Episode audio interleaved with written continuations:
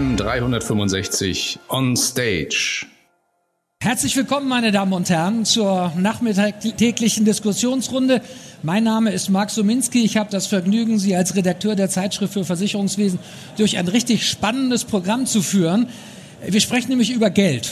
Und das ist natürlich immer eine schöne Geschichte. Man, man sieht sofort, das Publikum ist bei der Sache. Es ist ein guter Zuspruch. Warum sprechen wir über Geld? Weil die Vergütungsfrage wahrscheinlich das Thema ist, was die Versicherungswirtschaft in den letzten Jahren am stärksten umgetrieben hat.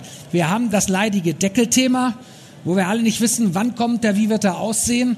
Und wir haben vielleicht etwas tiefer gelegt, äh, tief, tiefliegender das Thema, wie sieht's denn grundsätzlich mit der Zukunft der Vergütung im Versicherungsvermittlervertrieb aus? Was gibt's für Perspektiven mal jenseits von den regulatorischen Eingriffen des Gesetzesgebers?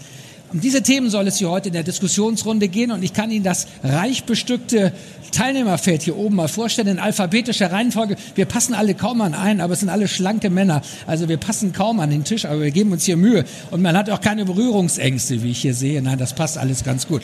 Ich darf beginnen mit Ihnen, Herr Jens Arndt. Sie sind, das ist mal eine ungewöhnliche Begrüßung, ab 1. November Vorstandsvorsitzende der My Life. Im Moment sind Sie Urlauber, glaube ich. Kann man das so sagen? Ja, im Moment bin ich Urlauber, aber ähm, das neue Thema lässt mich natürlich nicht los und so bin ich schon äh, quasi mittendrin statt noch im Urlaub. Und wo kann man seinen Urlaub besser verbringen als auf der DKM? Das ist natürlich klar. Man kriegt auch schön Tern davon. Vorher waren Sie kein Urlauber. Sie, haben nicht der Scheinwerfer, ne? Sie haben ziemlich viel gemacht im Versicherungsvertrieb. Ähm, Sie sind zuletzt Bereichsleiter bei der Zürich gewesen. Davor waren Sie bei MLP, Deutsche Bank, Postbank, also eine ganze Bande, breite Bandbreite von Themenbereichen im Finanzanlagenvertrieb. An Ihrer Seite Herr Dr. Holger Fricke, Fachgebietsleiter für Arbeitsmarkt, Alterssicherung und Gesundheit beim Wirtschaftsrat der CDU-CSU. Sie sind von Haus aus Volkswirt, promovierter Volkswirt, haben lange Jahre als wissenschaftlicher Mitarbeiter gearbeitet am Lehrstuhl für Volkswirtschaftslehre an der Universität Würzburg. Das sind, glaube ich, die guten Volkswirte ne? in, in Würzburg. Ja, es sind die also sehr marktorientierten. Also es gibt zwei Lehrstühle, einen keynesianischen, einen marktwirtschaftlichen. Ich war marktwirtschaftlich. Okay, Sie waren bei dem anderen. Alles klar. Ja, danke schön, dass Sie da sind. Dann muss ich jetzt zwei Herren überspringen aus alphabetischen Gründen. Herr Frank Kettenacker. Ich brauche Sie eigentlich nicht vorstellen. Äh, man sagt immer so Urgestein der Branche, aber bei Ihnen passt das eigentlich. Sie sind gefühlt seit Jahrhunderten Vertriebsvorstand bei der alten Leipziger Hallischen. Ein paar Jahre weniger, 200 Jahre, ja, okay. Die Richtung stimmt. Äh, Sie haben aber mal was Anständiges gemacht. Sie haben richtig, sind zum Versicherungskaufmann ausgebildet worden.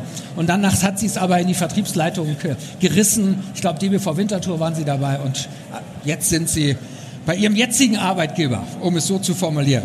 Dann haben wir ganz außen Herrn Heiko Rettmann, Geschäftsführer Honorarkonzept GmbH auch schon ziemlich lange in der Branche, seit 1991 habe ich nachgelesen. Äh, Sie haben auch so ziemlich alles gemacht schon. Sie waren bei, bei, bei Wüstenrot, Sie waren bei Allianz, Sie waren bei der Delta Lloyd, bei der Scandia, also auch eine sehr große Bandbreite. Und aus diesem Erfahrungsschatz können Sie jetzt natürlich schöpfen, indem Sie einen ganz anderen Bereich vertreten, nämlich die Honorarbereitung, die Honorarkonzept AG. Dann als großer Fels in der Brandung in der Mitte, Sie sind auch nicht mehr im Scheinwerferlicht, Herr Schrögenauer, Vertriebsvorstand der LV 1871. Sie sind der Einzige, der uns hier überragt hätte. Insofern hat der Veranstalter vorsichtshalber die Scheinwerfer gekappt. Sie haben auch eine Vergangenheit, ich glaube, fast jeder anständige Mensch war mal bei der Zürich, Sie auch, äh, sind da Vertriebsvorstand gewesen für den Maklerbereich, wenn ich das richtig sehe. Okay, und dann aber doch schon so lange bei der LV 1871, dass man sie doch sehr mit dem Unternehmen mittlerweile identifiziert. Last but not least haben wir natürlich wissenschaftliche Expertise auf dem Podium. Diese ganzen Praktiker haben wir alle keine Ahnung, aber Sie werden uns dann auf den, auf den Weg der Erkenntnis bringen. Herr Professor Dr. Hartmut Walz, Sie haben aber auch mal was Anständiges gelernt, nämlich Bankkaufmann. Ist, ist das ja. richtig? Also danke für die freundlichen Worte, aber die Wissenschaft ist bescheidener. Okay. Banklehre bei welchem Institut? Banklehre, ja, ich habe noch den roten Balken auf der Stirn. Okay. Lässt sich nicht wegtätowieren. Gut, mit dem roten Balken. Dann haben Sie Betriebswirtschaft studiert, haben als Unternehmensberater gearbeitet und sind dann seit 1990 am Lehrstuhl für Betriebswirtschaftslehre der Hochschule Ludwigshafen am Rhein. Das ist korrekt. Ja, meine Damen und Herren, wir haben zwei Themenbereiche. Einmal den Deckel und dann einmal die Vergütungsformen der Zukunft. Lassen Sie uns vielleicht mit dem Deckel anfangen. Die große Frage, die sich natürlich alle stellen, Kommt er? Wann kommt er? Und wie sieht er aus? Und wir sind in der glücklichen Lage, dass wir jemanden haben, der sein Ohr in Berlin hat. Nicht nur das Ohr, sondern den Rest auch. Aber jedenfalls bei den Entscheidungsträgern. Herr Dr. Fricke, bringen Sie uns doch mal so ein bisschen auf den, auf den neuesten Stand. Wie, wie ist der Stand der Dinge in der Großen Koalition in Sachen Provisionsdeckel? Sehr gerne. Ein Vorteil ist ja, der Provisionsdeckel steht nicht im Koalitionsvertrag. Äh, die Große Koalition arbeitet ja doch sehr stringent die einzelnen Projekte ab, vor allem die von der SPD reingebracht wurden. Der Provisionsdeckel steht nicht drin. Das nimmt äh, der SPD so etwas die Begründung, das Thema zu forcieren. Es gab ja einen Gesetzentwurf im Frühjahr zum Provisionsdeckel, den Sie alle kennen, zweieinhalb Prozent, vier Prozent, ähm, möglich, möglicherweise noch Add-ons. Und die CDU hat klar gesagt, ähm, vor allem die Arbeitsgruppe Finanzen der CDU, das tragen wir auf keinen Fall mit. Ähm, sie hat dann einen Gegenvorschlag gemacht, ähm, der darauf hinausläuft, naja, bei der Restschuldversicherung könnte man drüber reden, bei der Lebensversicherung nicht. Vielleicht dort die BaFin-Aufsicht stärken. Da hat die SPD gesagt, das macht sie auf keinen Fall mit. Und in dem Streit haben sich jetzt kürzlich die Spitzen der Fraktion getroffen. Kürzlich heißt letzte Woche Dienstag. Und äh, da hat die Spitze der CDU-Fraktion, der Spitze der SPD-Fraktion mitgeteilt, ähm, also euren Gesetzentwurf könnt ihr einpacken. Auf der Grundlage wird es auf keinen Fall eine Einigung geben. Die Frage ist, wie geht es jetzt weiter? Es, das hängt etwas davon ab, wie sehr Minister Scholz, wie sehr die SPD dieses Thema pushen möchte, vor allem auch wie kreativ sie ist. Denn klar ist, ähm, auf der Grundlage oder ähnlichem wird es keine Einigung geben. Das heißt, die SPD müsste sich bewegen. Äh, die Prognosen gehen dahin, dass in diesem Jahr wohl nichts mehr passiert. Im nächsten, da fängt dann die Spekulation an, auch die Spekulation, welche politischen Konstellationen gibt es überhaupt, äh, gibt es vielleicht andere politische Konstellationen. Ich habe auch schon gehört, äh, ganz schlimm wäre es ja, wenn Schwarz-Grün kommt. Da muss man dann auch sehen, klar, Grün wäre sch schlimm, Schwarz. Die Frage ist, ob Schwarz denn das Schwarz ist, das wir heute kennen. Sie werden morgen auch den Vizepräsidenten des Wirtschaftsrates hören, nämlich Friedrich Merz der auch eine klare Meinung zum Provisionsdeckel hat, nämlich klar ablehnt. Und äh, ist ja auch die Frage, wer welchen Einfluss bei der CDU hat, falls es Neuwahlen gibt. Von daher ist das aus meiner Sicht absolute Spekulation, äh, was es nach Neuwahlen äh, für Ergebnisse geben könnte. Fakt ist, aktuell ist nichts in der Pipeline und aktuell äh, würde, wäre, ist die CDU nicht bereit, auf der Grundlage des Gesetzentwurfs ein Gesetz zu verabschieden. Also man könnte die Leute nach Hause schicken und sagen, in den nächsten Monaten passiert erstmal nichts. Das wäre eine realistische Perspektive. Das ist die Perspektive, die man am meisten hört. Es ein bisschen Problem ist, ähm, auch gerade aus, aus Wirtschaftssicht, bürgerlicher Sicht, dass doch das Bundesfinanzministerium eine Blackbox ist. Also da dringt nicht ganz so viel nach außen aber ähm, Herr Scholz müsste sich schon äh, sehr be bewegen und das Bundesfinanzministerium müsste sich schon sehr bewegen. Das heißt, eigentlich ist eher die Erwartung, dass bis zum Jahresende da nichts passiert. Okay, dann nehmen wir das als Botschaft mal so mit.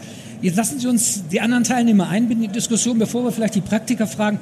Meine Frage an Sie, Herr Walz, als Wissenschaftler. Haben wir denn tatsächlich der Vertrieb hat der Vertrieb, Versicherungsvertrieb in Deutschland ein Kostenproblem? Muss da regulierend eingegriffen werden? Ich möchte ehrlich antworten, die gesamte Versicherungswirtschaft hat ein Kostenproblem und der Vertriebsbereich hat im Vergleich zu dem übrigen Kostenproblem das allerkleinste. Ja, wir sollten, und das ist das, was mich, was mich an der Diskussion massiv stört, ich habe auch in meinen Publikationen so Kostenpyramiden, Kosteneisberge und sowas dargestellt. Und es ist einfach ähm, das Suppengrün und nicht das Gulaschfleisch, über das wir jetzt gerade reden beim Gulasch. Ja?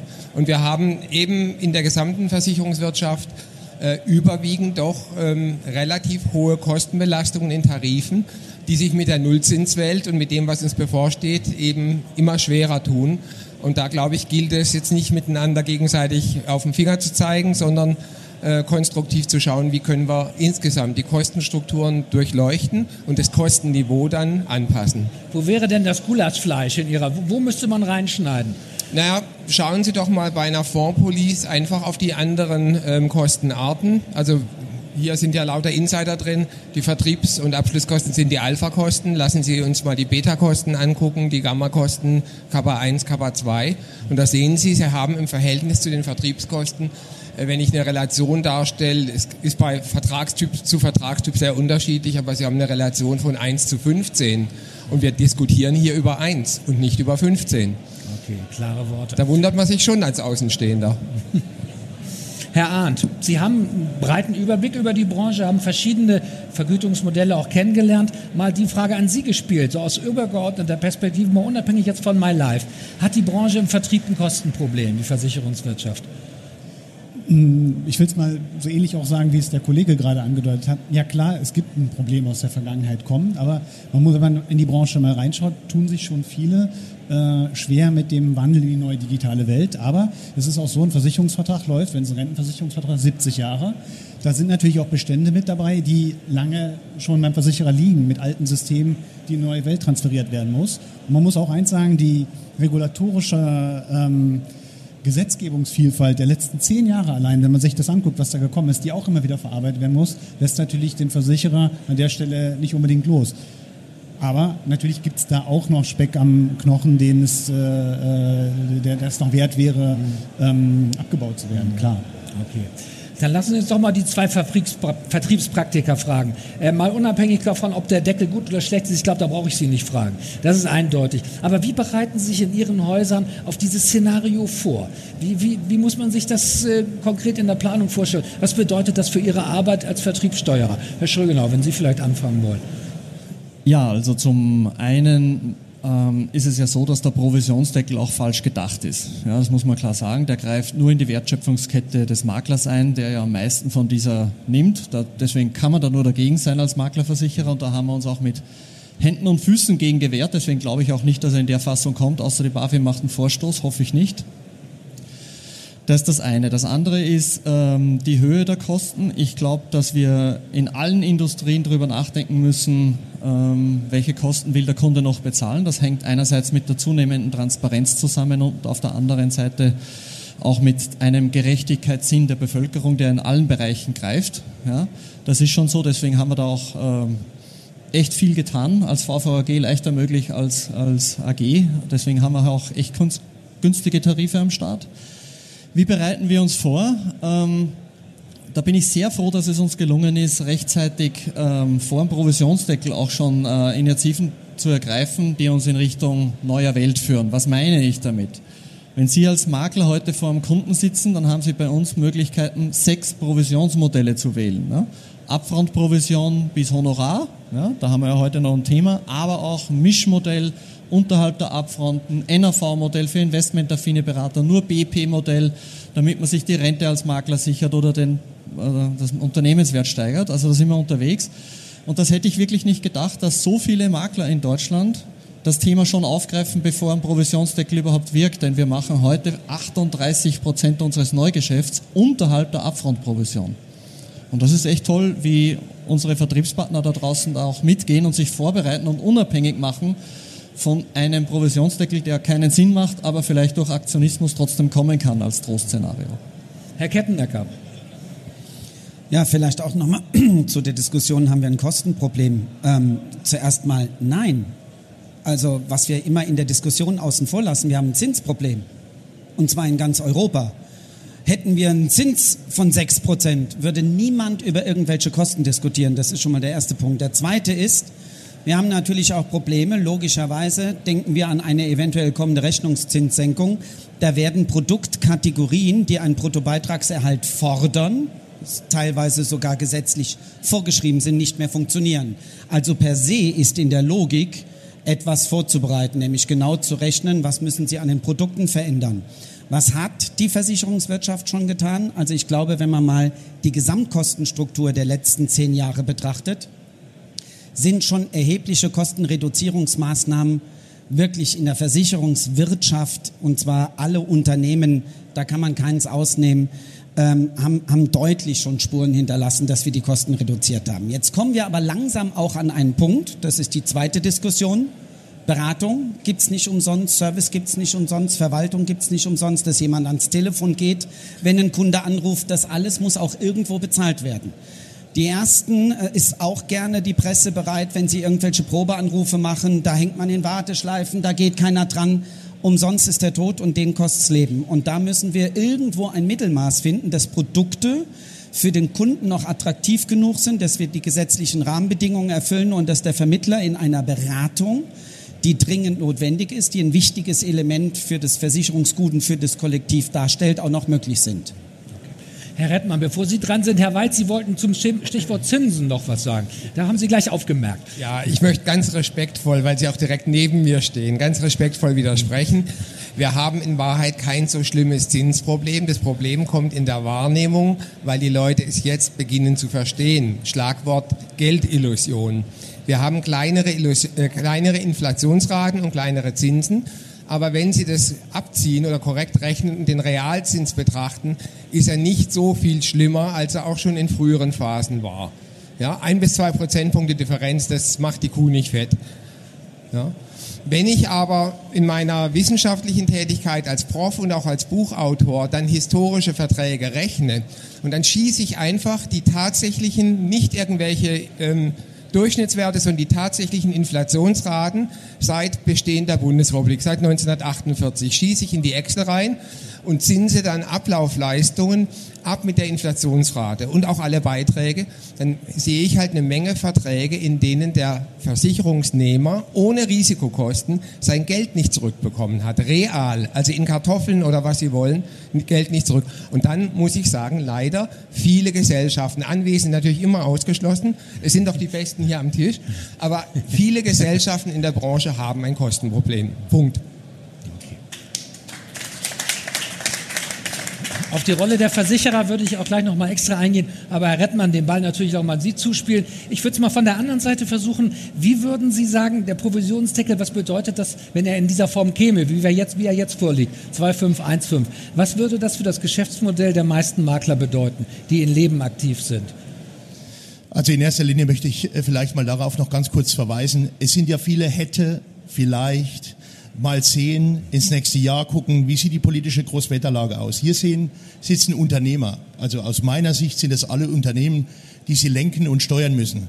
Mit diesen Eventualitäten ein Unternehmen zu lenken und zu steuern, finde ich schon mal sehr wagemutig. Deswegen ist der Ansatz der, dass wir unabhängig dessen mal davon ausgehen, wenn er käme, so wie Sie sagen, dass wir versuchen, so wie Herr Schrögenauer auch gesagt hat, den Makler ja, ich sage jetzt mal, so zu betreuen und so aufzugleisen, dass er wirklich in die Unabhängigkeit geht. Gerade in dem Geschäftsfeld der Altersvorsorge, des Vermögensaufbaus ist es in der Honorarberatung, ich sage nicht ein leichter Schritt, aber es ist auf jeden Fall ein gangbarer Schritt, den man tätigen kann. Das zeigen die Geschäftszahlen der Versicherer. Und es lässt ja auch die IDD, regelkonform zu, das eine zu tun, ohne das andere zu lassen. Wir sprechen immer permanent über diese Gräben, die aufgemacht werden in der Branche, ja. Entweder oder. Nein, das eine und das andere ist ein Geschäftsmodell der Zukunft. Und deswegen ist es für mich unerheblich, was es am Ende ausmacht, wenn der Provisionsdeckel käme. Hier sitzen, wie gesagt, Unternehmer dabei. Alle können rechnen. Wenn der Deckel kommt, bedeutet das weniger Einnahmen. Und da bringt mir auch keine schön und aufgehübschte, abgezinste Rechnung auf 30 Jahre Betreuungsentgelt. Der Makler muss sein Unternehmen heute steuern, er muss heute leben und in fünf und in zehn Jahren leben. Und dafür versuchen wir eben Lösungen anzubieten und das überhaupt gar nicht dogmatisch zu sehen, sondern sehr pragmatisch zu sehen. Vielen Dank zu den pragmatischen Lösungen. Kommen wir sicherlich noch gleich im ganzen Bereich Vergütungsdiskussion. Ich würde gerne noch mal den Ball in Richtung Versicherer zuspielen. Kostenproblem auch auf Seiten der Versicherer. Äh, wir sprechen immer nur über die Abschlusskosten, über die direkten. Herr Kettenacker, Herr Schrödenacker, gibt es da auch einen gewissen Handlungsbedarf in Ihren Häusern, dass Sie sagen, wir müssen auch an unsere Kostenstruktur ran, auch an die Vertriebskosten, die ja nicht immer nur Abschlussprovisionen sind? Herr Schrögenauer. Ja, also völlig zu Recht. Deswegen habe ich auch gesagt, Transparenz und Gerechtigkeit in der Bevölkerung steigt. Wenn wir uns blöd anstellen in der Branche, dann nimmt uns die Investmentindustrie das Vorsorgegeschäft weg, so wie in Amerika. Deswegen haben wir auch jetzt gerade bei 11.1871 äh, das aufgegriffen, was wir bei Skande ja schon begonnen haben, nämlich investmentaffine Policen, einen günstigen Rapper äh, zur Verfügung zu stellen. Der ist so günstig im Moment, so ein bisschen weg von unseren Kosten, die wir haben wahrscheinlich Aber man muss sich vorstellen, der Break-Even von so einer Police ist heute bei uns bei 22 Jahren. Das heißt, im 23. Jahr ist das erste Mal, wo wir einen Euro sehen. Und ich glaube schon, dass das echt eine Vorleistung ist. Das ist ein Ausprobieren auch. Und wird das vom Markt angenommen? Gehen die Kunden weiterhin in Altersvorsorge rein? Ich bin mir nicht sicher, ob die Zinslage nicht dramatischer ist, als Sie es jetzt äh, im Moment gesehen haben. Vom Spread ja, aber in Summe ist es schon dramatisch. Deswegen sind wir mit der Vorgebundenen ganz vorne dabei, weil äh, wir sagen, die Dividende ist der neue Zins. Anleihen zu kaufen macht keinen Sinn. Deswegen auch Login in einen Deckungsstock, der sehr performant ist, macht Sinn. Ne? Und äh, was braucht man, wenn man Aktien angreift? Das lieben ja die Deutschen auch nicht so, so richtig. Ne? Dann braucht man entweder lange Laufzeit und breite Streuung. Und all das kann Altersvorsorge. Biometrische Risiken absichern im hohen Alter. Auch das kann keine Fondsgesellschaft, auch keine Bank. Und da sind wir, glaube ich, schon aufgefordert, ein attraktives Kunden, äh, eine attraktive Kundenproposition zu bauen, dass das auch gekauft wird. Ne? Und da, glaube ich, ist auch die Provision wieder relevant, denn ein Produkt, das heute keiner will und den Ruf, den wir uns erarbeitet haben, den muss man ja auch einmal anerkennen. Ne? Ein Produkt, das heute verkauft werden muss, das nützt nichts, wenn wir das digitalisieren und günstig machen, weil es kauft immer noch keiner, nur weil es digital zur Verfügung steht. Und deswegen braucht es in der Zukunft da bin ich felsenfest davon überzeugt, das Element der Beratung. Es wird sich ein bisschen verändern, ja. Diese Vorortbetreuung 20 Uhr am Abend auf der Wohnzimmercouch ist eh passé, ne? Aber das Element der Beratung wird wichtig sein bei Versicherungen, insbesondere wenn sie so lange in die Zukunft reichen wie Altersvorsorge oder Risikoabsicherung, Biometrie. Herr Keppenacker, Handlungsbedarf auch bei den Versicherern in Sachen Kosten? Ja, natürlich. Der Herr Ant hat vorhin das Thema angesprochen, Verwaltung ähm, und Altbestände. Wir haben natürlich, das ist unbestritten, äh, in der Verwaltungssystematik Dinge, da haben wir Nachholbedarf. Also ich meine, hier sitzen eine Menge Vertriebspartner. Wenn Sie heute einen Antrag einreichen und Sie sich mal Wege in den Häusern angucken, bis eine Police daraus entsteht und wie wir die teilweise verschicken, da muss man schon nachfragen, ist das noch opportun und macht das noch Sinn? Und dass an einem Tag 41 Briefe zu einem Vertriebspartner kommen. Also da müssen wir ja ein paar Sachen echt im eigenen Hause an die eigene Nase fassen. Und jetzt will ich das Thema Digitalisierung wirklich nicht strapazieren. Das habe ich heute hier schon an zu vielen Wänden kleben sehen. Aber die Digitalisierung in-house, die ist natürlich auch dringend notwendig, dass wir uns modernisieren. Wir haben natürlich die Schwierigkeit mit 1,2 Millionen Kunden Altbestände, die bedient werden wollen nach alten Kriterien, nach alten Mustern und ein Anrecht darauf haben.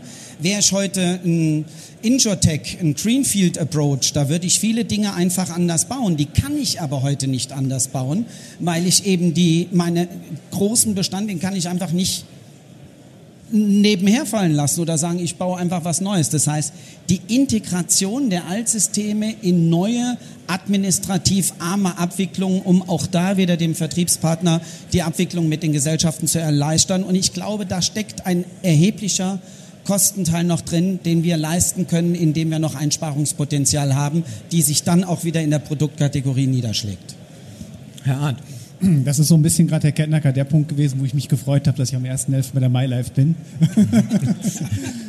Klar, ne, aber das ist genau das Punkt, dass wir da versuchen, relativ kostengünstig an die Themen ranzugehen. Wir haben natürlich nicht ganz die ganzen Altlasten an der Stelle, aber es ist genau, wie es eben schon angeklungen ist, die ganze Beratung hat ja einen Preis. Und die Beratung ist deswegen notwendig, weil Altersvorsorge immer individuell ist, es bleiben wird. Man kann mit Standardisierung und Digitalisierung eine ganze Menge erreichen, aber es bleibt ein individuelles Geschäft. Und individuell kostet Zeit. Sie sind alle Unternehmer, muss beraten werden und damit vergütet werden. Und das muss in entsprechender äh, Gewinnerzielungsabsicht jedes Unternehmens ist äh, vorausgesetzt, wird natürlich dazu führen, dass es immer diesen Bedarf geben wird. Es sei denn, es gibt so einfache Gesetze, die so einfach zu standardisiert sind, dass es halt ein Massenprodukt für alles. Aber den Weg sehe ich ehrlich gesagt in Deutschland nicht. Ich sehe eher ein anderes in die andere Richtung gehen. Und meine Hoffnung wäre, so wie wir das heute kennen, beim Steuerberater äh, lassen Sie sich beraten und äh, zahlen dafür ein ganz normales äh, Honorar und können das steuerlich in ihrer äh, Steuererklärung geltend machen. Warum nicht sowas für Altersvorsorge? Aktuell ist es doch nur so, bei den geförderten Produkten sind die Abschlusskosten integriert, damit indirekt so von der Steuer absetzbar. Kaufmann Schicht 3 ist das nicht der Fall. Also mich würde sowas freuen, wenn man sagt, hey, generell ist doch auch transparent. Wir wissen, was das dann kostet. Man kann es dann äh, entsprechend geltend machen. Und wenn der Staat etwas brauchen kann, dann gute, in der Altersvorsorge gut versorgte Bürger. Das wäre mein Petitum an der Stelle. Herr Walz, ich würde gerne noch das Thema Verbraucherschutz ansprechen. Das wird ja von der Politik immer ein bisschen vorwärts getragen. Der Deckel ist auch ein aktiver Beitrag zum Verbraucherschutz. Ist da irgendwas dran an dem Argument? Also aus neutraler, unabhängiger, Sie würden sagen wissenschaftlicher Sicht ist da nicht viel dran. Ähm, ich würde das eher als Populismus oder als oberflächenwirksam äh, bezeichnen. Also zum einen hatte ich schon auf die, das Verhältnis von diesen äh, Provisionskosten im Vergleich zu anderen Kosten hingewiesen. Ähm, und zum anderen stelle ich halt leider etwas frustriert fest, dass wohl offensichtlich Systemschutz über Verbraucherschutz geht. Ja, auch, wenn der Herr Scholz sagt, wir wollen verhindern, dass der Bürger Minuszinsen äh, zahlt und davon geschädigt wird oder von Nullzinsen, aber in den Vorsorgeprodukten äh, steckt es drin und das ist in einem ganz anderen Umfang und dort sieht es nur der Endverbraucher nicht. Also der Fließbandarbeiter oder die Frau auf der Straße hat keine Ahnung, diese Zusammenhänge zu durchschauen. Und man geht eben und surft an der Oberfläche. Das, was bildzeitungswirksam ist, das wird aufgegriffen und das andere nicht. Das war die kurze Antwort. Bildzeitungstauglich, auch in diesem Fall. Ja, Dankeschön für die Präzision. Ja, das wäre der Deckel. Da machen wir jetzt mal einen eben solchen drauf. Ähm, ich glaube, die Aussage mit dem bis Ende des Jahres, das ist eine Sache, die einen beruhigt nach Hause fahren lässt. Aber Schrecken ohne Ende, Ende mit Schrecken, also was da besser ist. Aber jedenfalls erstmal nicht akut in nächster Zeit. Jetzt möchte ich mit Ihnen über die Zukunft, grundsätzlich über die Zukunft der Vergütung sprechen. Neue Formen, neue Modelle. Und ich würde wieder gerne bei Ihnen anfangen, Herr Fricke. Besteht denn aus Sicht des Wirtschaftsrats der CDU, CSU da Handlungsbedarf? Muss da tatsächlich eigentlich was passieren? Sehen Sie da einen Missstand? Und wie würden Sie denn, wenn Sie entscheiden könnten, da regulierend eingreifen? Ja, sehr gerne. Zunächst mal muss ich sagen, dass der Wirtschaftsrat äh, nur nicht Teil der, der, der Union ist. Also wir, wir, wir beraten die Union, auch andere Parteien, aber haben natürlich besonders guten Einblick auch in die Union ähm, und äh, sprechen da auch, äh, sind in ganz engen Beratungen äh, mit den entscheidenden Akteuren, wie Herrn Dr. Brotesser. Und deshalb möchte ich ähm, schon von außen, äh, aber mir doch die Einschätzung zutrauen, äh, dass die Union da schon marktorientiert ist. Also gerade wenn man an Herrn Dr. Brotesser denkt und wenn man sich anschaut, die Erwiderung ähm, auf dem Provisionsdeckel, dann wird dort, doch eindeutig anerkannt, ähm, dass Vorsorgeberatung erforderlich ist und ähm, wichtig ist und eher gestärkt werden muss. Und wenn Sie deshalb mich fragen und auch den Wirtschaftsrat, möchte ich das noch verstärken, indem ich sage, was muss sich ändern bei der Vergütung oder was muss sich auch ändern bei den Rahmenbedingungen für Vermittler und Berater. Äh, sie müssen natürlich besser werden, denn ähm, wir wissen, der demografische Wandel findet statt. Wir wissen, die gesetzliche Rentenversicherung kommt an ihre Grenze. Wir wissen, wir brauchen mehr eigenverantwortliche Altersvorsorge und wir wissen, die Produkte müssen natürlich zu den Bürgern gebracht werden. Das bedeutet Vermittlung und Beratung. Und umso schlimmer ist es, dass gerade junge Leute doch sich zunehmend äh, zurückhaltend zeigen, wenn es darum geht, äh, in die Vermittlung oder Beratung zu gehen. Letztlich ist aber auch kein Wunder, wenn äh, die Branche mit Regulierung überschüttet wird, wenn auch durch die Regulierung die Vergütung zurückgeht, wenn ständig eine neue Sau durchs Dorf getrieben wird, jetzt mit dem Provisionsdeckel, dass das abschreckt, ist doch klar. Und das trotz der tollen Leistungen, die die Branche bringt. Stichwort 70 Millionen Altersvorsorgeverträge, Stichwort, ich glaube, eine Beschwerde bei der BaFin auf 65.000 äh, bestehende Altersvorsorgeverträge. Also es ist einfach unsäglich, was die Politik veranstaltet, gerade, gerade von linker Seite und da eben die Schuld äh, an falscher Seite sucht man muss, man muss mal schauen, ähm, woran liegt es denn, dass Altersvorsorgeprodukte nicht so attraktiv sind? Viele Gründe wurden, wurden genannt. Natürlich die Niedrigzinsphase, die eine Rolle spielt, aber eben auch die überschießende Regulierung. Also insbesondere wenn man an den geförderten Bereich denkt, an Riester, ähm, da steckt natürlich jede Menge Rendite drin, die verloren geht, einfach weil die Regulierung so kompliziert ist. Oder wenn man auch die Abschlussprovision in Relation setzt, ähm, zu äh, Potenzialen, die man anderswo heben könnte. Es gibt ja ähm, die Berechnung äh, von ähm, Herrn Professor Ruß, Herrn Professor Schiller also, ähm, und ähm, Herrn Seibert, dass eine Absenkung der Abschlusskosten um 1,5 Prozentpunkte bei einem Vertrag, der über 30 Jahre läuft, gerade einmal dazu führt, dass die Rendite um 0,1 Prozentpunkte steigt. Wenn man dagegen, wie es auch angesprochen wurde, die, die Möglichkeiten dafür verbessert, dass auch in volatilere Anlageformen investiert werden kann, wie beispielsweise Aktien, ähm, indem man zum Beispiel das Garantieniveau absenkt von 100 Prozent auf 80 Prozent, dann besteht die äh, begründete Aussicht, dass sich die Rendite bei 30-jähriger Laufzeit um 1,2 Prozentpunkte anheben wird. Also das heißt, das sind die eigentlichen Stellschrauben, an denen man drehen muss, um die Altersvorsorge attraktiver zu machen. Die Regulierung und, ähm, und auch die Anlagemöglichkeiten. Aber nicht, indem man die äh, Berufsbedingungen äh, für die Vermittlung noch weiter verschlechtert. Vermittlung und Beratung eher ganz, ganz im Gegenteil. Dort sollte man nicht ansetzen. Einmal noch mal kurz nachgefragt, äh, gegen eine Honorarvergütung für die Vermittlung wäre dann der CDU, CSU Wirtschaftsrat wahrscheinlich auch nicht unbedingt zu haben. Nein, also wir sind, wir sind selbstverständlich nicht. Also wir sind, wir sind, wir sind Marktwirtschaftler. Wir sind natürlich gegen Preisobergrenzen. Ähm, was Preisobergrenzen bewirken, sieht man gerade in Berlin. Herr Arndt und ich haben uns zu Beginn angesprochen. Das Angebot geht einfach zurück. Und das ist verheerend. Die Menschen brauchen Beratung und wir müssen Altersvorsorgeprodukte den Menschen nahebringen. Natürlich sind wir gegen jede Obergrenze, was Provision oder auch was Honorare anbetrifft. Okay. Dann lassen Sie uns doch nochmal die Wissenschaft fragen zu dem Thema. Honorarberatung als Königsweg in der Altersvorsorge? Königsweg wäre eine Überhebung. Und wir Menschen ähm, lösen manchmal Probleme nicht, obwohl wir sie äh, lösen könnten, weil wir nach perfekten Lösungen suchen. Also Königsweg ist eine ganz klare Überhebung. Auch Honorarberatung kann Interessenkonflikte auslösen. Zum Beispiel, dass die Stunden maximiert werden oder die Bezugsgrößen manipuliert werden. Also da wollen wir mal niemand heilig sprechen. Ja? Also Honorarberater sind nicht die Erlöser und die dürfen auch ihr eigenes Interesse haben. Trotzdem und das hat der Wissenschaftler nicht erfunden, das ist in unserem ähm, gesellschaftlichen Wissen bestimmt schon 100 Jahre alt. Äh, wenn man so die äh, Principal-Agent-Theorie befragt, unterschiedliche Modelle haben unterschiedliche Intensitäten von Fehlanreizen. Und äh, klassische Provisionierungsmodelle haben so ein paar völlig bekannte, aber dem Verbraucher nicht bewusste Fehlanreize. Sie führen immer dazu, dass Verträge maximiert werden, also dass Laufzeiten maximiert werden, dass Volumina maximiert werden, äh, dass man versucht, möglichst früh möglichst hohe Anreize zu haben, dass man also versunkene Kosten produziert, sogenannte Sankost und so weiter. Damit haben ähm, die Provisionssysteme, wie sie bestehen, und da könnte man wirklich mit der Pinzette oder mit dem Skalpell minimal regulieren und nicht irgendwie mit der Schippe draufschlagen. Der Sachverstand ist da, es ist ein gesellschaftliches Problem oder ein Lobbyproblem. Aber wenn man äh, da bestimmte Dinge ändern würde, könnte man aus Win-Lose Systemen, nämlich der eine gewinnt und der andere muss verlieren, damit der eine gewinnt, ja, könnte man Win-Win-Situationen schaffen. Und ich finde es sehr gut, ähm, eben Herr Dr. Fricke, dass Sie auch die Opportunitätskosten, die Garantiekosten angesprochen haben. Und das wäre das nächste Feld, wenn man das sinnvoll aufmachen würde, mit dem, was wir heute an gesicherten Erkenntnissen haben. Schlagwort Risikosenkung durch Diversifikation oder Abnahme äh, über den, äh, den Zeithorizont und Ausschleichen dann, wenn sich die Leute der Rentenphase nähern. Das ist ja alles vorhanden.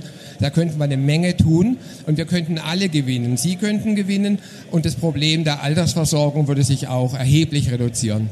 Es kann doch nicht wahr sein, dass der durchschnittliche Schwede mit der Schwedenrente bei gleicher Einzahlung nur ein Drittel kriegt als der durchschnittliche Deutsche. Ja, das ist Politikversagen at its best. Herr Walz, vielen Dank. Ich würde gerne noch mal eine Vorlesung von Ihnen über chirurgische Eingriffe, aber das machen wir ein anderes Mal. Aber jedenfalls präzise Eingriffe und nicht mit der Schaufel. Mikroinvasiv. Mikroinvasiv. Ähm, Herr Rettmann, den Ball jetzt mal an, an Sie weitergespielt. Wir reden ja schon ziemlich lange. Honorarberatung ist immer in der Diskussion, ist aber bisher eher ein Nischenmarkt geblieben. Ähm, wie kann man das ändern? Mal ganz, ganz plan gefragt. Wie kommt man da raus aus der Nische? Also ich glaube, dass die Branche schon mittendrin ist äh, in dem Veränderungsprozess. Nur viele wollen es nicht da, äh, wahrhaben oder nehmen es auch nicht wahr. Was verstehen wir eigentlich aus der Nische oder in der Nische? Wir unterhalten uns oft, wenn wir über Honorarberatung, Honorarvermittlung ähm, unterhalten, über die paar wenige eingetragene Versicherungsberater oder die Honorarberatung in Reinlehre. Ich kann Ihnen sagen, alleine bei Honorarkonzept haben wir über die letzten Jahre hinweg nun knapp 1000 Finanzberater bei uns unter Vertrag, die mit uns die Prozesse abwickeln. Und die allerwenigsten sind reine Honorarberater, sondern die meisten, in dem Falle 90 Prozent, über 90 Prozent sind hybrid arbeitende Makler. Was haben die erkannt? Die haben erkannt, dass es heute schon wunderbare Tarife gibt, neuer Prägung. Im Übrigen stehen hier tatsächlich ohne äh, zu äh, persiflieren, die Protagonisten, die hier sich auszeichnen auch. Eine alte Leipziger, eine 111871 in My Life haben ganz hervorragende Tarife, die vor von der Kostensätzen her, im Übrigen nicht nur Abschlusskosten, befreit, sondern eben auch genau die besagten Alpha, Beta, Gamma, Kappa Kosten mal durchleuchtet. Ganz hervorragende Lösungen gibt. Und im Übrigen dann sehr transparent zu machen, und das ist auch so ein Stichwort, was ich nochmal nach vorne bringen möchte, die Transparenz und die Beraterleistung des Maklers nach vorne heben lassen bei einem Kundengespräch. Und da ist die Branche aus meiner Sicht schon lange dabei. Wir machen im Übrigen auch in den Häusern auch Veranstaltungen und da sind oft die eigenen sehr verwundert, wer denn alles von deren Maklern, die mit den Häusern Geschäft macht, schon alles Honorartarife macht. Das kriegen sie aber nicht immer mit. Und ähm, insofern möchte ich nochmal vielleicht auch eine Sache äh, gerade rücken. Ähm, dieses Entweder-Oder ersetzt eben die eigentliche Leistung nicht. Es gibt Lösungen, es gibt hervorragende Lösungen, die Branche denkt gut, ja, auch in die richtige Richtung.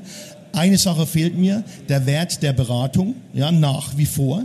Da ist ja nicht nur der Produktverkauf zu lösen. Es ist Mittel zum Zweck von A nach B egal welche Lösungen Sie nehmen, sondern davor ist unglaublich viel zu tun, während der Beratung ist unglaublich viel zu tun und nachgelagert. Nicht nur ein Vertrag läuft 40, 50, 60 Jahre, auch eine Kundenbeziehung läuft 10, 20, 25 oder 30 Jahre, je nachdem wie lange das sie läuft und wird von einer Lebensphasenmodell begleitet. Also stellen wir ein bisschen mehr auch die Beratung rein, mit etwas mehr Selbstbewusstsein. Wer kann das tun? Verbraucherschutz, Politik weiß ich nicht, das können wir hier tun, aus der Branche, alle miteinander. Und da vermisse ich so ein bisschen auch, teilweise ein bisschen den Rückhalt und auch den Appell, wir helfen euch dabei. Wenn wir das alle tun, kommen wir da einen Schritt weiter. Und äh, wie gesagt, ich sehe das sehr äh, klar und nüchtern und anhand den Zahlen. Nische ja, wenn man die absoluten Abschlusszahlen vielleicht nimmt, Honorarberatung schon lange nicht mehr. Der Zug ist rausgefahren aus dem Bahnhof. Wenn ich Ihnen zuhöre, bräuchte man da eigentlich noch eine politische Maßnahme? Würden Sie sich freuen, wenn jetzt irgendein Gesetzgeber hingesagt, wir machen jetzt Honorarberatung, Honorarvergütung zur Standardvergütung? Oder sagen Sie, mein Gott, das wäre, das wäre dann eine Überregulierung, das möchten wir eigentlich gar nicht so gern. Zweiteres. Okay. Also äh, ich, ich sage nochmal, wir, wir, wir, man mag glauben, Honorarkonzept äh, wäre äh, für einen Provisionsdeckel, klare Deckelungen, bringt uns natürlich wieder Argumente. Nein, also hier sitzen Unternehmer, die können alle rechnen, alle denken, die haben ihr Geschäftsmodell und behandeln wir es hier auch so und behandeln wir sie nicht wie Produktverkäufer. Aber da es halt die andere Welt noch gibt, und im Übrigen nach wie vor sehr stark auch gibt, haben wir halt immer wieder das Thema, dass von Gesetzes wegen eingegriffen sein muss. Die beste Regulierung kommt aus dem Markt und nicht von der Politik. Ich möchte den Ball gern zu den Versicherern zurückspielen. Hier sitzen, stehen ja die Guten. Deswegen sind Sie jetzt vielleicht die falschen Ansprechpartner. Aber grundsätzlich liegt es auch nicht an den Versicherern, dass wir hier in Sachen Honorarberatung nicht so vorangekommen sind, wie wir es eigentlich uns erhofft haben in den letzten Jahren. Wenn Sie starten mögen. Naja, es ist so ein bisschen ähm, mit, der, mit der Honorarberatung oder dem Verzicht auf Abschlussprovision, was gerade diskutiert wird mit dem Deckel, ist so ein bisschen, wenn Sie den Franzosen sagen wollen, er soll kein Baguette mehr essen. Ne? Wenn Sie sich äh, das vorstellen, dann würden natürlich alle sagen, okay, äh, wie soll das denn funktionieren? Aber wenn man mal genau schaut, wer vor zehn Jahren in Frankreich im Urlaub war und wer heute im Urlaub ist, natürlich wäre Vollkornbrot eine viel bessere Alternative, die wären auch alle satt davon. Wird das der französische Markt akzeptieren einfach so? Ich glaube, nein. Und das müssen wir, glaube ich, zur Kenntnis nehmen. Seit 40, 50 Jahren haben wir einen ganz starken provisionsgetriebenen äh, Verkauf in Deutschland von Altersvorsorgeprodukten. Der war auch erfolgreich, weil viele sehr gut versichert und versorgt sind. Aber es stößt jetzt an die Grenzen. Und so wie ich jetzt im französischen Bäcker empfehlen würde, neben den Baguettes vielleicht auch mal das Vollkornbrot daneben zu legen, diesen hybriden Ansatz zu wählen. Genauso sehe ich das jetzt nach und nach, dass das in so ein, so ein Feld reinkommt. Da finde ich den 11 1870 Ansatz ganz gut. Zu sagen auch so, es gibt die verschiedenen Möglichkeiten, wie er das äh, macht. Der Makler kann kann selber entscheiden. Und du hast auch gerade gesagt, alles sind Unternehmer, alle können das machen. Und das wird natürlich so ein bisschen in die Zukunft äh, mehr und mehr auch der Honorarberatung ins äh, Kontor spielen. Herr Kettenacker, schlüpfen Sie mal aus Ihrer Rolle und sagen Sie mal, hat die Branche gepennt, alle anderen Lebensversicherer in Sachen Honorarberatung? Nein, überhaupt nicht. Ähm, man kann auch nicht erwarten, dass eine Branche, die über 30, 40 Jahre hinweg geprägt ist durch ein System, was aufgegangen ist, von heute auf morgen machen wir Klick und dann verändert sich alles. Wichtig wäre mir, dass man zuerst mal, wenn man über Vergütung spricht, Qualität der Beratung von Vergütungsformen trennt. Also mikroinvasiver Eingriff, ähm, einfach das mal losgelöst voneinander sieht. Die Politik glaubt immer, ein Heil in irgendetwas Neues zu finden. Deswegen auf die Frage, sollte Politik, sehen Sie das nicht falsch an, Herr Dr. Freger, aber ich habe nur Verschlimmbesserungen bisher erlebt, wenn die Politik irgendetwas reguliert. Also bitte die Politik raushalten aus dem Thema.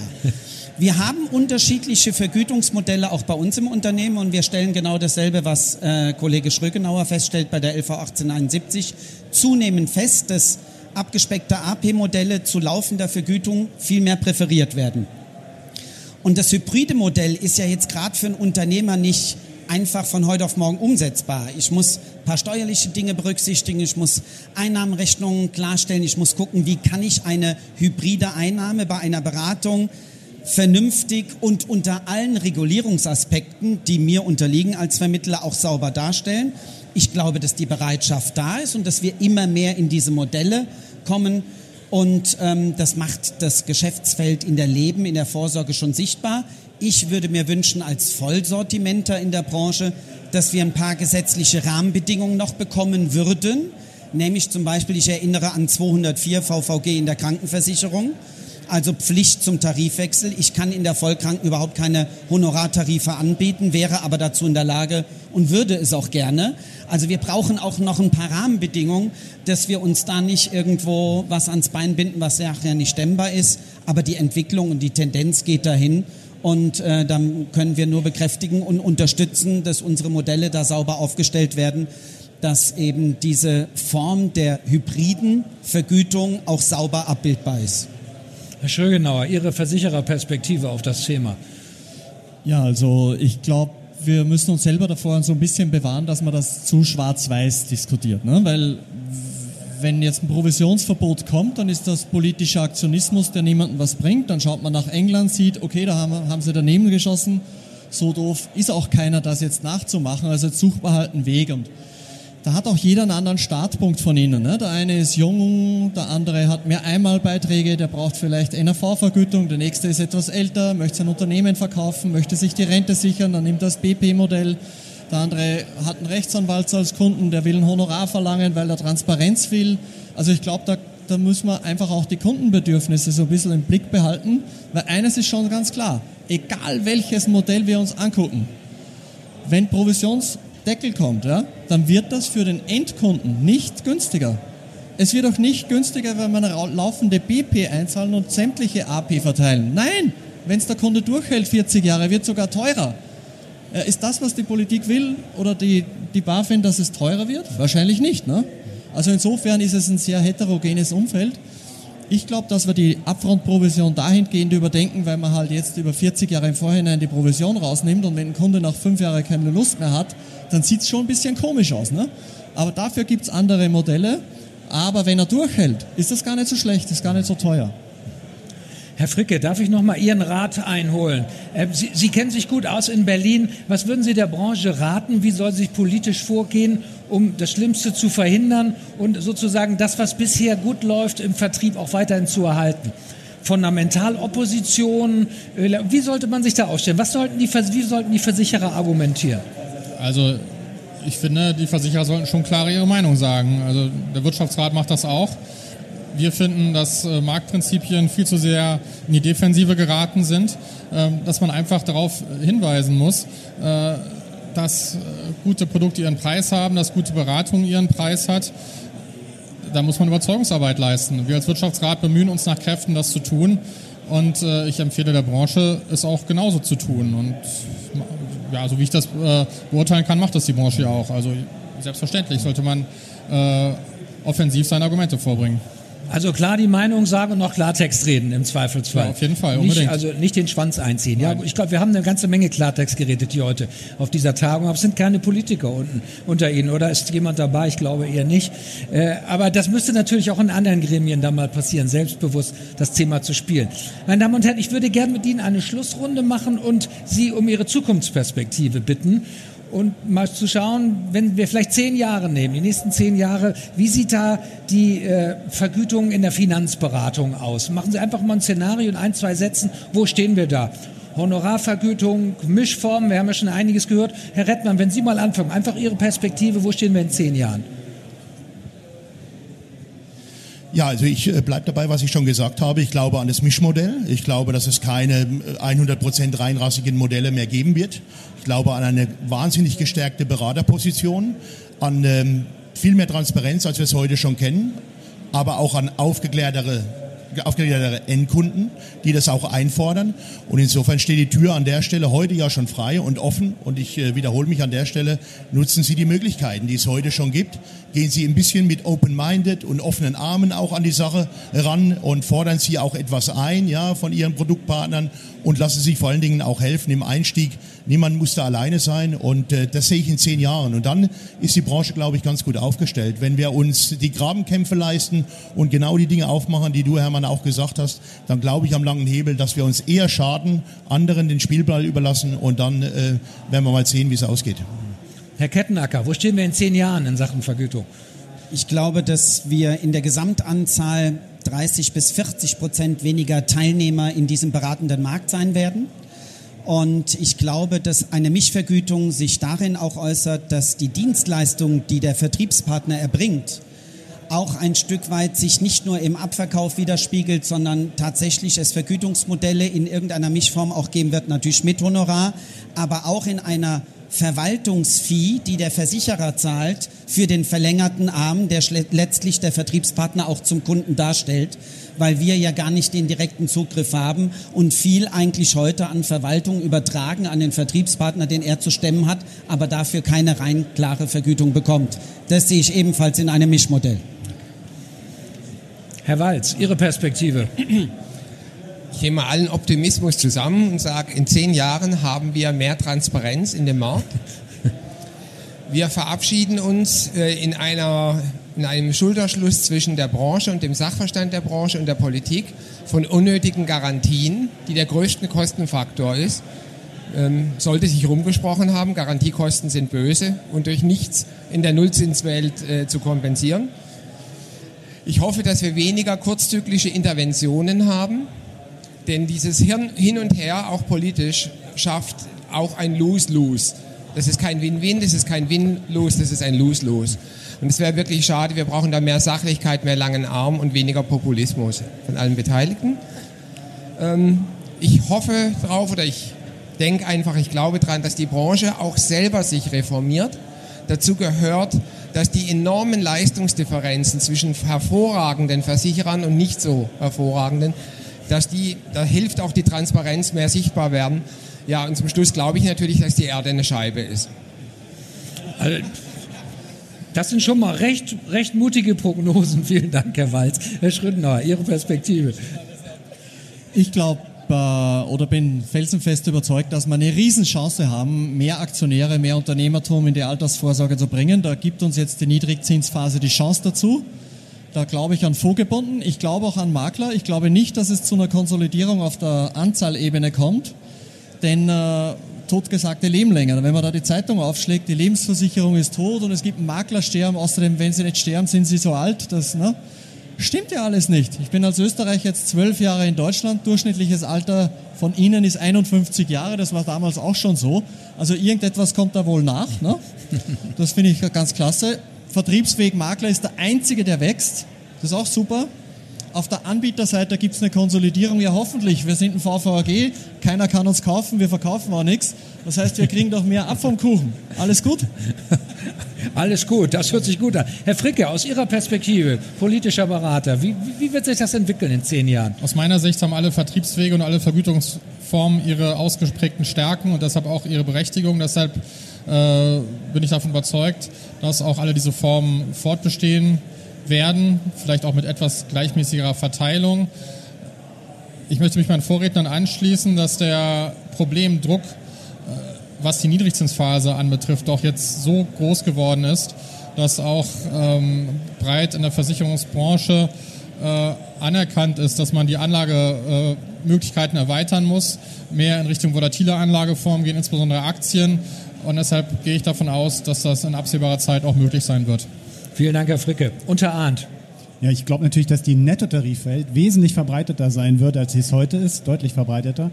Und ähm, ich würde mir wünschen, dass die, oder ich glaube, dass in zehn Jahren der, der, die Reputation eines Versicherungsberaters noch mehr in die eines Steuerberaters geht und dass ich das in meinem Rahmen meiner Steuererklärung, mein Beratungshonorar eintragen kann und dann Steuermittel anerkannt bekomme. Das wäre meine Zukunftsprognose. Ja, meine Damen und Herren, wir sind am Ende unserer Runde, suchen sich die beste Prognose aus, die dir am besten gefällt.